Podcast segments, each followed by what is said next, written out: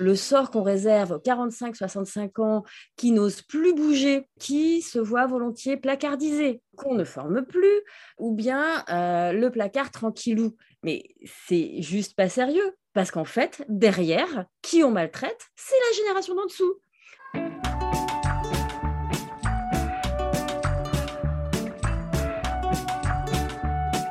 Vous écoutez le 26e épisode de PLAF le podcast dont l'objectif est de faire entendre et de combattre les discriminations dans l'emploi subies par les femmes dès l'approche de la cinquantaine. PLAF, c'est l'acronyme de Place aux femmes fortes.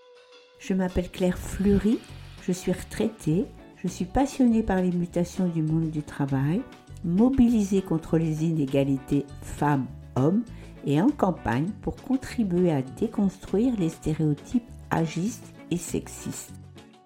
Alors pour le troisième et dernier épisode de la série de mai, j'ai eu le plaisir de rencontrer Marie Donzel, qui est directrice associée du cabinet Alternego et experte des questions d'inclusion et de diversité.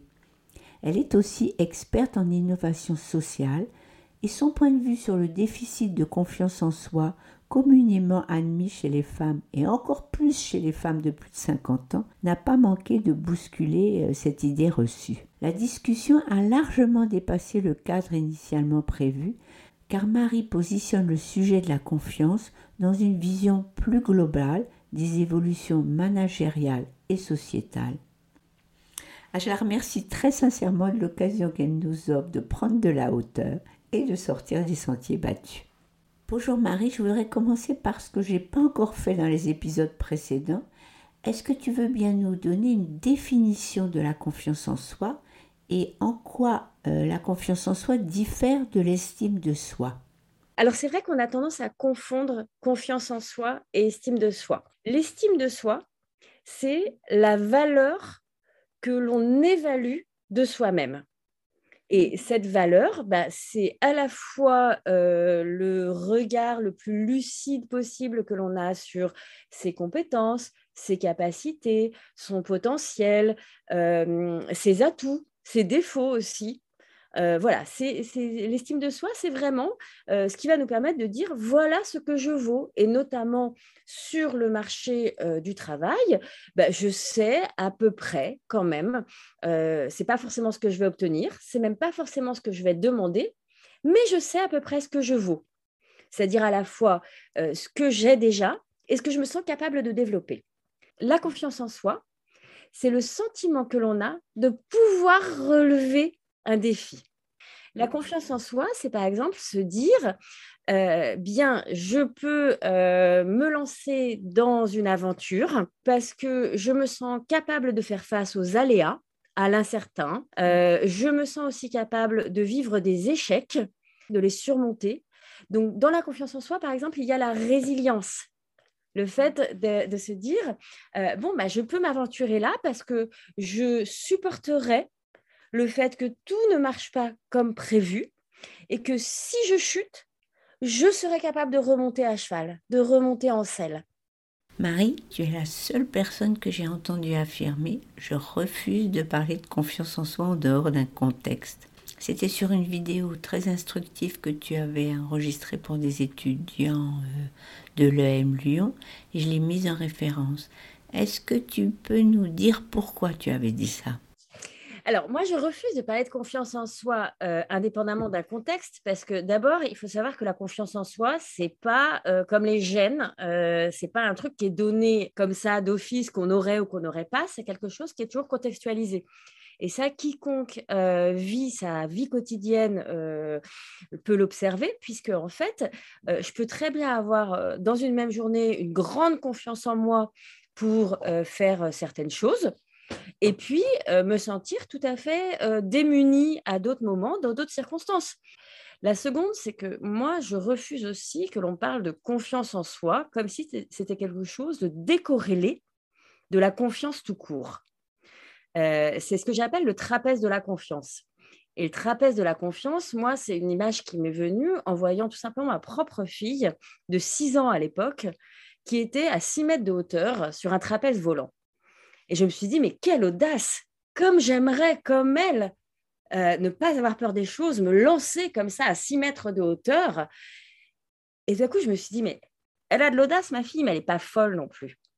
Et en fait, elle va se lancer à 6 mètres de hauteur dans le vide pour plusieurs raisons. La première, elle a une confiance absolue dans euh, son maître de stage de cirque qui va arriver exactement au bon moment pour la rattraper. La seconde, elle a pris des garanties. Hein, les garanties, c'est qu'elle est harnachée, euh, qu'il y a un filet de sécurité en dessous. Et d'ailleurs, son professeur a aussi pris ces garanties. Et ces deux-là, ils se font confiance mutuellement et ils peuvent avoir confiance en eux parce qu'il y a une structure qui est donc euh, l'ensemble qui soutient le trapèze volant, qui est une structure très robuste, très sécurisée et en même temps très souple, très agile pour pouvoir supporter la vitesse. Donc, euh, pour moi, voilà, il y a ces deux points. D'abord, euh, la confiance en soi, c'est quelque chose qui varie selon les moments, selon les situations, et elle n'est jamais donnée en dehors du fait qu'on puisse avoir confiance en autrui et en l'environnement général dans lequel on évolue. Alors j'aimerais bien que tu puisses nous donner un exemple d'application de cette image de trapèze volant dans une situation professionnelle. Alors, en situation professionnelle, le trapèze volant, en fait, c'est très simple.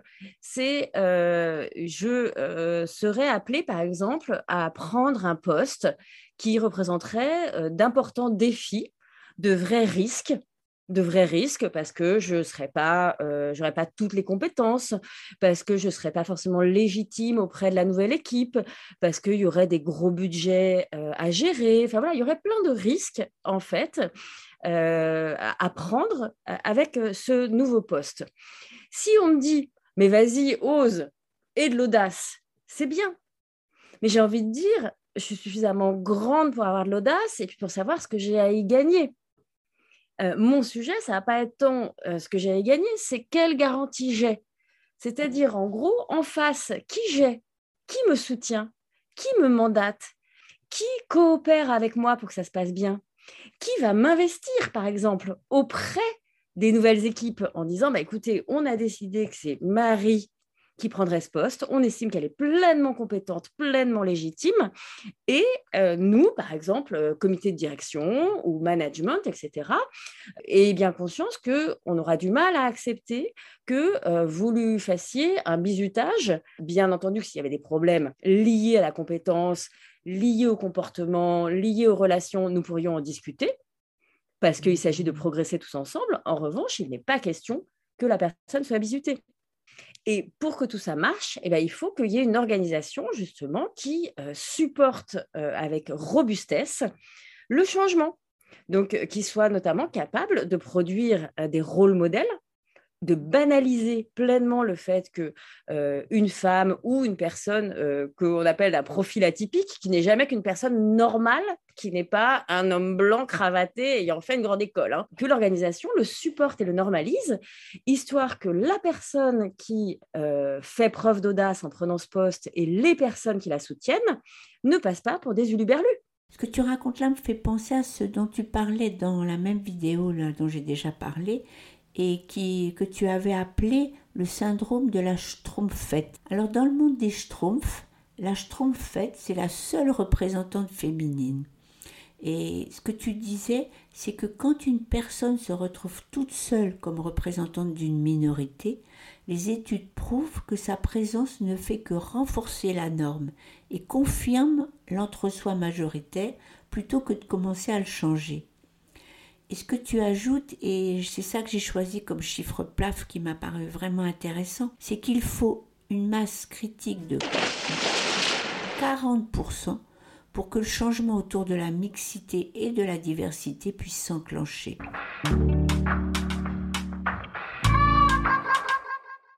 Alors pour continuer sur le sujet de la place des femmes dans les entreprises, est-ce que tu peux nous donner ton opinion sur les politiques qui sont mises en place à leur intention? Il faut se méfier notamment de tout ce qui ramènerait la question des femmes dans l'entreprise euh, à la contrainte familiale et professionnelle. Parce que quelque part, avec toutes les bonnes intentions du monde, on va réancrer les stéréotypes et quelque part, on va même créer par exemple, deux classes de dirigeants ou deux classes de managers, une classe des hommes qui auraient du temps, de la disponibilité, de la souplesse d'agenda, et une classe des femmes qui auraient de l'articulation des temps de vie, de l'équilibre.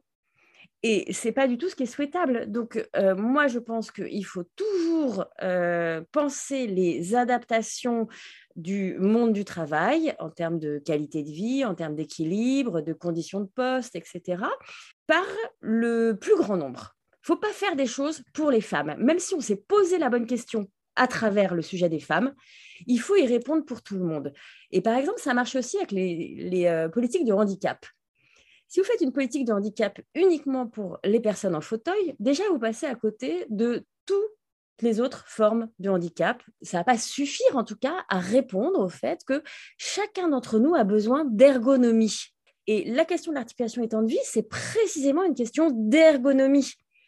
D'ergonomie, le fait que ce soit plus simple pour chacun d'entre nous, que ce ne soit pas sacrificiel, que ce ne soit pas quelque chose où nous sommes en permanence en tension, en permanence en train de courir, pour des choses aussi simples, nourrir nos enfants, euh, les aider à faire leurs devoirs, euh, les récupérer à l'heure à l'école ou aux activités, euh, mais aussi avoir une vie à soi. C'est-à-dire que quelque part, là encore, bonne question, pas forcément bonne réponse. Quand on se soucie de la vie personnelle des gens, à partir du moment où les enfants entrent en jeu. Parce que là aussi, on risque de retomber sur le fait que euh, bah, y aura une classe des non-parents et une classe des parents. Donc en fait, la question du bon droit à avoir un équilibre de vie doit s'adresser à toutes et tous dès le début euh, de la carrière, quelles que soient les conditions, et elle doit déboucher sur des réponses qui interrogent notre façon d'organiser le travail. Et qu'est-ce que tu penses du problème des salariés les plus âgés dans les entreprises? Moi, je pense, euh, c'est un avis très personnel, mais que euh, une civilisation se mesure à l'aune de la façon dont elle traite ces personnes âgées. Les personnes âgées sont non productives. Bien sûr que les personnes âgées ont une, utilité. C'est une évidence qu'elles ont une utilité sociale. Il suffit de voir les chiffres du bénévolat, le monde associatif, euh, l'aide aussi euh, des grands-parents, petits-enfants, etc. Mais je parle notamment du grand âge, des personnes les plus dépendantes. Si on avait une réflexion seulement économique, c'est ce qu'on appellerait tristement un poste de coût. Et bien, c'est là que notre humanité va s'exprimer. Et partant de là, on peut descendre de génération en génération d'âge en âge. C'est-à-dire que si on traite très bien, nos, ou en tout cas beaucoup mieux qu'on le fait actuellement, nos plus âgés, on va aussi traiter beaucoup mieux euh, les âges intermédiaires, donc euh, que j'appellerais volontiers les jeunes retraités ou les retraités, les grands-parents, etc., euh, en les incluant davantage. Et après, dans le monde du travail, effectivement, le sort qu'on réserve aux 45-65 ans qui n'osent plus bouger parce que est-ce qu'on va retrouver du boulot? Qui se voient volontiers placardisés, qu'on ne forme plus, euh, qui vont euh, se euh, retrouver aussi en situation où si elles ne sont pas complètement satisfaites, eh ben quoi, il reste l'après-retraite, si la boîte est un peu mature, le mécénat de compétences, ou bien le placard tranquillou. Mais c'est juste pas sérieux, parce qu'en fait, derrière, qui on maltraite, c'est la génération d'en dessous. On maltraite la génération d'en dessous, puisque entre 30 et 45 ans, au moment même où elle est supposée aussi faire des gosses, avoir des projets de vie, etc., elle est supposée bosser 50 heures par semaine pour faire sa carrière parce que ce sera trop tard après. Donc, qui est-ce qu'on maltraite? C'est encore la génération d'en dessous, puisque on n'est pas là entre 30 et 45 ans pour s'occuper de nos gosses. C'est plus possible qu'on demande euh, aux jeunes de faire leur classe pendant 10 ans, trois stages, euh, puis euh, un CDD, puis ils traînent dans des postes qui leur conviennent pas. Donc pour moi, on marche sur la tête. Donc il faut repartir du haut de la pyramide des âges de façon à bien traiter tout le monde. Ça n'a pas de sens, ni en termes euh, d'égalité, ni même en termes, si on veut être, c'est pas mon cas, mais si on voulait être pleinement utilitariste et résoudre un certain nombre de questions euh, liées bah, euh, à notre dette, au trou de la sécu, à la question des retraites, il faut prendre le parti de mieux traiter toutes les générations avec différentes problématiques, mais mieux les traiter. De la même façon que les femmes et les hommes n'ont pas des compétences et des fonctions assignées à la société, euh, c'est vrai aussi des générations. Les jeunes, les vieux, les moyennement jeunes, les moyennement vieux n'ont pas des fonctions assignées dans euh, la population. Tu vois, Marie, ce que tu dis là, ça change mon cadre de réflexion euh, habituel. Parce que moi, dans mon engagement en faveur du maintien en emploi des salariés les plus âgés dans l'entreprise, j'ai plutôt l'habitude de vouloir des mesures particulières pour eux, bah, du genre euh, adaptation de poste, aménagement des temps de travail, euh, prévention des risques. Or, ce que tu nous dis au contraire, et ça c'est vraiment original et intéressant, c'est que ce n'est pas seulement dans les dernières années de la vie professionnelle qu'on doit agir pour que les plus de 55 ans ne soient pas complètement lessivés et qu'il n'ait qu'une seule hâte, se précipiter sur le dernier plan social proposé par le patron. Au contraire, ce que tu dis, c'est qu'on devrait agir sur l'ensemble de la carrière pour que la vie au travail soit moins stressante et plus harmonieuse pour tous, quel que soit leur âge et leur sexe. Avant de finir, j'aimerais bien aussi avoir ton avis sur la question que je me pose depuis que j'ai commencé cette série. Comment toi, tu analyses le discours ambiant qui enjoint tous les individus, mais plus particulièrement les femmes, et plus particulièrement encore les femmes après 50 ans, à se prendre en main, euh, leur destin et leur avenir dépendraient de leurs efforts personnels. Il faut voir qu'avec euh, la confiance en soi dont on nous rebat un peu les oreilles depuis quelques années, il y a à la fois une idéologie et un business. Il y a une idéologie qui est une idéologie euh, assez libérale. On est tous un peu des self-made men et women et on doit construire notre parcours. Donc, je suis, à moi-même ma petite entreprise. Euh, donc, j'ai une stratégie pour euh, réussir. Je vais faire du personal branding.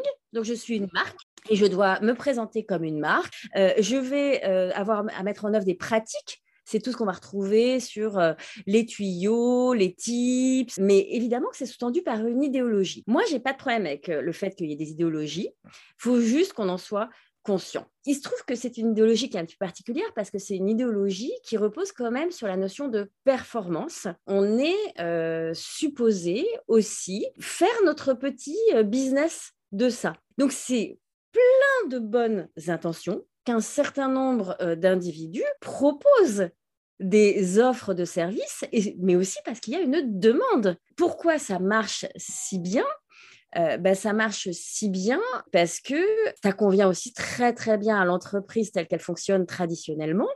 Euh, cette idée que quand on veut, on peut, que euh, c'est à partir de l'audace, de l'esprit d'initiative, enfin de tout ce vocabulaire entrepreneurial que l'on détecte les meilleurs talents. Bon, ça rencontre un petit peu ses limites ça rencontre un peu ses limites parce que euh, d'abord, euh, on a des gens qui vont cocher toutes les cases, de l'audace, de la confiance en soi, de la fameuse assertivité, de voilà, toutes les cases, euh, et bah, qui vont jamais s'intégrer dans un collectif. Ça ne marche pas. Et par ailleurs, ça a ses limites, y compris pour le monde de l'entreprise, parce que c'est des collectifs humains santé, éducation, grand âge, je pense qu'on est quand même sur les trois sujets qui nous préoccupent absolument tous et qui font commun. Bon, ben, on veut pas, euh, veut pas avoir des gens euh, qui suivent un business plan. On veut avoir des gens humains euh, qui se surprennent eux-mêmes à être comme ils sont. Donc, moi, je pense qu'il nous faut nous débarrasser euh, en partie de euh, ces euh, injonctions, notamment à avoir plus confiance en nous, à renforcer notre estime de soi, à pratiquer du développement personnel pour être plus fort, mieux armé, etc. Et nous avons intérêt à nous en débarrasser aussi, parce que ces injonctions, qu'on le veuille ou non, elles pèsent plus fortement sur les plus dominés de notre société. Donc, elles pèsent déjà plus fortement sur les femmes que sur les hommes. Euh, on a l'impression d'être dans les femmes savantes de Molière. Il faudrait que les femmes retournent à l'école de la psychologie et euh, du leadership pour euh, seulement se faire valoir comme étant compétentes ayant le droit de travailler. Elles pèsent davantage sur les chômeurs longue durée, elles pèsent davantage sur les personnes des quartiers dits difficiles, etc., que l'on renvoie en permanence à le problème, c'est ta posture Le problème, euh, c'est que tu n'as pas assez confiance en toi. Le problème, c'est que tu maîtrises pas les codes. Le problème, c'est que, bon, il est peut-être temps de renverser le problème. Est-ce que le problème, c'est pas que nos codes sont un peu cons, euh, que euh, notre façon de voir une bonne posture est complètement rétrograde? Et que euh, l'audace, ça nécessite non pas qu'une personne sache se bouger les fesses, mais qu'un environnement accepte qu'une personne qui se bouge les fesses ne se les bouge pas exactement comme on aurait attendu qu'elle se les bouge. Parce qu'il y a cette dimension de l'acceptation aussi. Hein. Moi, je veux bien qu'on dise et qu'on martèle notamment aux femmes le fait qu'il faut être audacieuse, faut oser prendre la parole, faut y aller. Mais quel est le niveau d'acceptation sociale quand les femmes font exactement ce qu'on leur enjoint de faire Ouf, vaste question qui effectivement euh, interroge l'ensemble du contexte dans lequel vivent les filles et les femmes. Alors là, j'aimerais bien citer euh, un article que Laetitia Vito a écrit sur Welcome to the Jungle. C'est un article qui fait la critique d'un livre qui est écrit par une américaine, Mary Ann Sigart, et qui s'appelle The Authority Gap. Alors cette américaine reprend de nombreux exemples de situations où les femmes ne sont pas prises au sérieux, moquées, pas écoutées avec autant d'attention, interrompues, critiquées. Et, quand enfin elles parviennent à se comporter avec assurance ou à mettre tranquillement en avant leur réussite, alors à ce moment-là, on leur reproche d'être prétentieuses ou on les trouve vraiment antipathiques. C'est ce dilemme auquel sont sans cesse confrontées les femmes qu'avait décrit euh, Camille Berthereau dans l'épisode 21 de Plaf.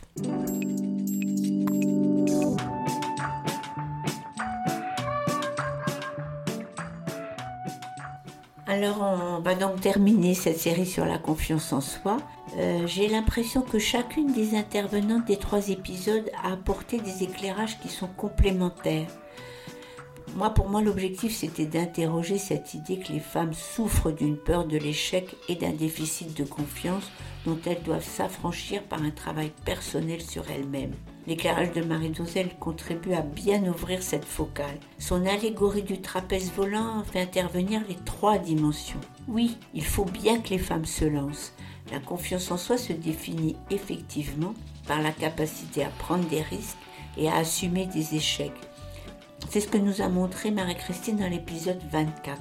Elle a fini par s'inscrire à la formation de ses rêves et réussi ses examens. Mais encore faut-il pouvoir le faire en ayant confiance dans ceux et celles qui nous entourent. Dans l'exemple, c'était son directeur de mémoire qui l'avait encouragé à écrire, ou c'est Françoise Bourgoin dans l'épisode 25 qui accompagne ses clientes avec ses retours bienveillants. Le dernier point du trapèze volant, et c'est Marie Donzel qui nous interpelle sur ce point, c'est que l'environnement doit être sécurisé. Il doit être souple pour être évolutif, mais solide. Donc Marie Donzel appelle à une évolution des organisations dans les entreprises, pour commencer, et puis aussi des priorités qui sont définies pour vivre ensemble en société. Bon, en juin prochain, je démarrerai une nouvelle série. J'ai pas vraiment encore trouvé le titre, mais je voudrais vous faire entendre des témoignages inspirants et positifs pour terminer cette saison. Rendez-vous le 8 juin prochain avec ma première invitée qui a mené un combat de titans pour reprendre une activité professionnelle après 20 ans d'arrêt. Bon week-end de Pentecôte en attendant le plaisir de vous retrouver.